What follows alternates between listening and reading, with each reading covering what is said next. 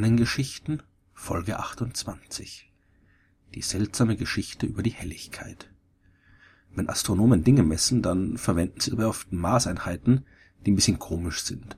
Das liegt einmal daran, dass sich die Astronomie ja mit besonders unanschaulichen Größen herumschlagen muss. Denn das Universum ist ziemlich groß, die Dinge darin ziemlich seltsam und die ganze Sache oft eben verdammt unanschaulich. Andererseits ist die Astronomie auch eine sehr alte Wissenschaft und im Lauf der Zeit haben sich da ein paar komische Konventionen angesammelt, die man dann über die Jahrhunderte mitgeschleppt hat. Das sieht man besonders gut, wenn man schaut, wie Astronomen die Helligkeit von Sternen beschreiben. Die Helligkeiten wurden schon vor ein paar Jahrtausenden gemessen. Das äh, war ja früher auch so ziemlich das Einzige, das man messen konnte. Natürlich ohne Instrumente, denn das einzige Instrument, das die Astronomen damals hatten, das äh, war das Auge, das äh, menschliche Auge. Und der erste, der probiert hat, die Helligkeit von Sternen systematisch einzuteilen, das war der griechische Wissenschaftler Hipparchos. Der lebte vor knapp 2200 Jahren und hat damals alle Sterne, die er mit freiem Auge sehen konnte, in sechs verschiedene Klassen eingeteilt. Die hellsten Sterne am Himmel, die hat er zur ersten Klasse gezählt und die nannte er Sterne erster Größe beziehungsweise Sterne erster Größenordnung. Und die Sterne, die man gerade so noch mit freiem Auge sehen konnte, das waren die Sterne sechster Größe oder sechster Größenordnung. Diese grundlegende Arbeit von Hipparchos, die hat alle späteren Arbeiten beeinflusst und seine Einteilung hat sich bis heute fortgesetzt. Die Einheit, in äh, der wir die Helligkeit von Sternen heute messen, die nennt man immer noch Größenklasse oder Magnitude.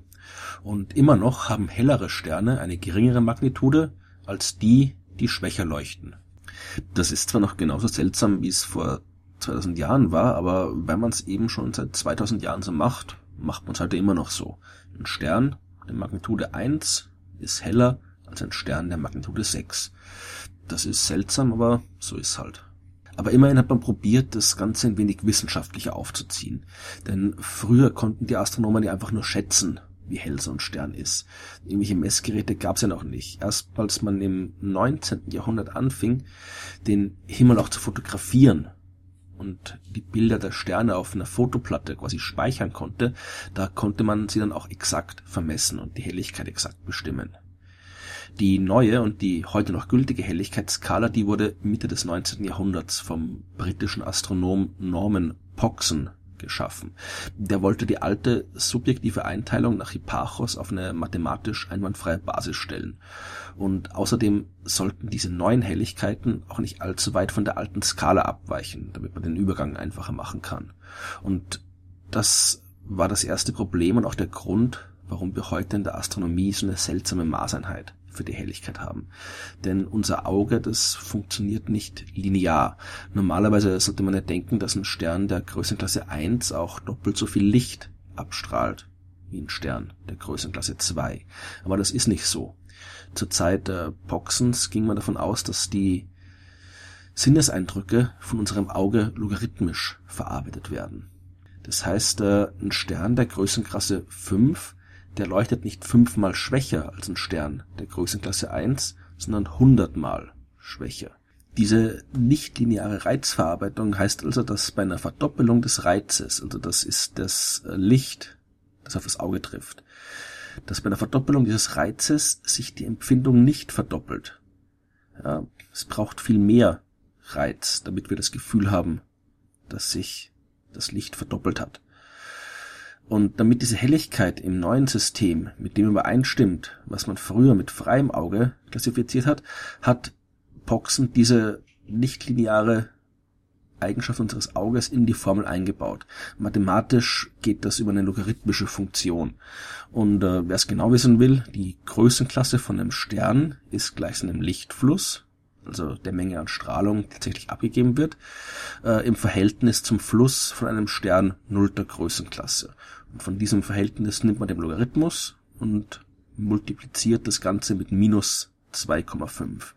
Minus darum, damit sichergestellt ist, dass die helleren Sterne tatsächlich wieder eine kleinere Magnitude haben als die dunkleren Sterne und 2,5, damit alles halbwegs mit den alten Werten zusammenpasst. Wir arbeiten also heute noch in der Astronomie mit einer ziemlich komischen, inversen, logarithmischen Helligkeitsskala, aber man gewöhnt sich ziemlich schnell dran. Wenn wir in einer sehr klaren Nacht zum Himmel schauen, dann sind die Sterne, die wir gerade noch so sehen können, immer noch ungefähr die Sterne sechster Größenklasse, so wie damals bei Hipparchos. Die besten Teleskope, die wir haben, die schaffen es heute übrigens Sterne bis etwa zur 30. Größenklasse zu sehen.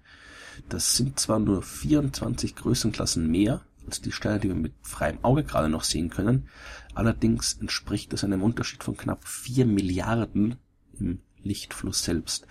Die besten Teleskope, die können also Sterne sehen, die vier Milliarden schmal schwächer leuchten als die, die wir mit unserem eigenen Auge am Himmel sehen können. Ein Stern, den wir am Nachthimmel ziemlich gut sehen können, das ist die Vega. Der hat ziemlich genau die Größenklasse Null und dient daher oft als Vergleichsstern.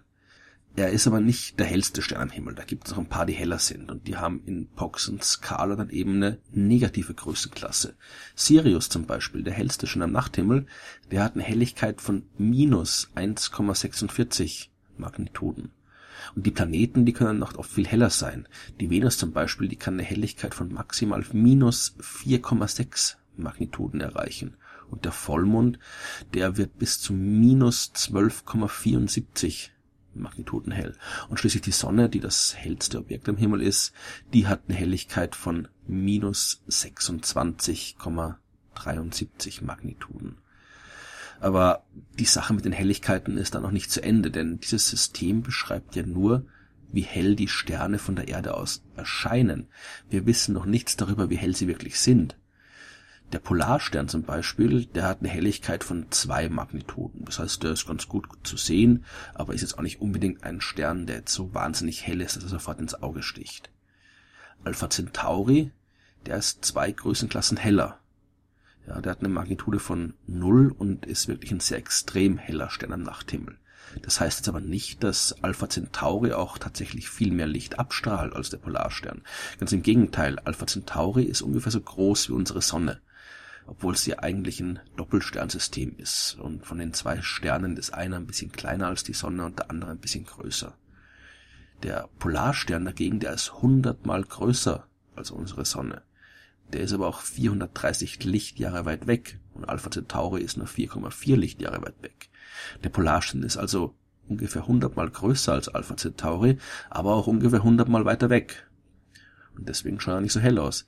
Der größte zurzeit bekannte Stern, der trägt den schönen Namen WOH G64 und der ist 2000 mal größer als die Sonne. Hat aber nur eine Helligkeit von 9,7 Größenklassen. Das heißt, er ist mit freiem Auge gar nicht zu sehen, weil er eben nicht nur enorm groß ist, sondern auch enorm weit weg, und zwar 163.000 Lichtjahre. Deswegen benutzt man in der Astronomie zwei Helligkeitsskalen. Die Helligkeiten, von denen ich jetzt die ganze Zeit geredet habe, die nennt man scheinbare Helligkeit, eben weil es die Helligkeit ist, in der uns die Sterne von der Erde aus erscheinen. Zusätzlich dazu gibt's die absolute Helligkeit. Dazu stellt man sich vor, wie hell die Sterne wären, wenn sie sich alle in einer Entfernung von exakt 10 Parsec befinden. Das sind 32,6 Lichtjahre. Würde man die Sonne 10 Parsec von der Erde aus aufstellen, dann wäre die nur noch 4,8 Magnituden hell. Das ist ihre absolute Helligkeit. Und damit wäre sie ungefähr genauso hell wie Alpha Centauri, der auch eine absolute Helligkeit von 4,4 Magnituden hat. Der Polarstern dagegen, der hat eine absolute Helligkeit von minus 3,6 Magnituden und ist damit deutlich heller als die Sonne. Und der Riesenstern WOH G64 ist mit einer absoluten Helligkeit von minus 9,8 Größenklassen auch ein wirklicher Leuchtkraftriese. Also selbst in 10 Parsec Entfernung wäre der noch ein riesen, wahnsinnig helles Ding.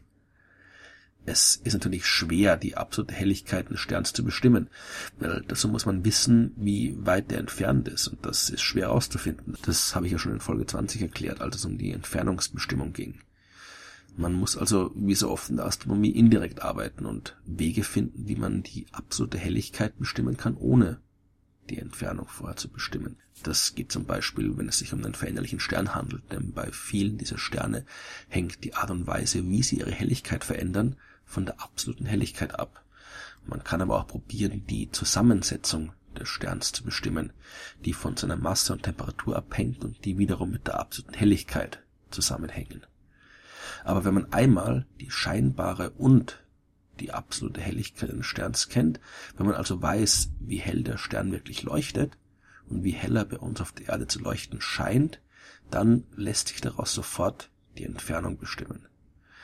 Die Astronomen haben zwar ein bisschen ein seltsames System zur Helligkeitsbestimmung von Sternen, aber es funktioniert und man kann damit jede Menge über die Sterne selbst lernen. Und das ist ja der eigentliche Sinn der Sache.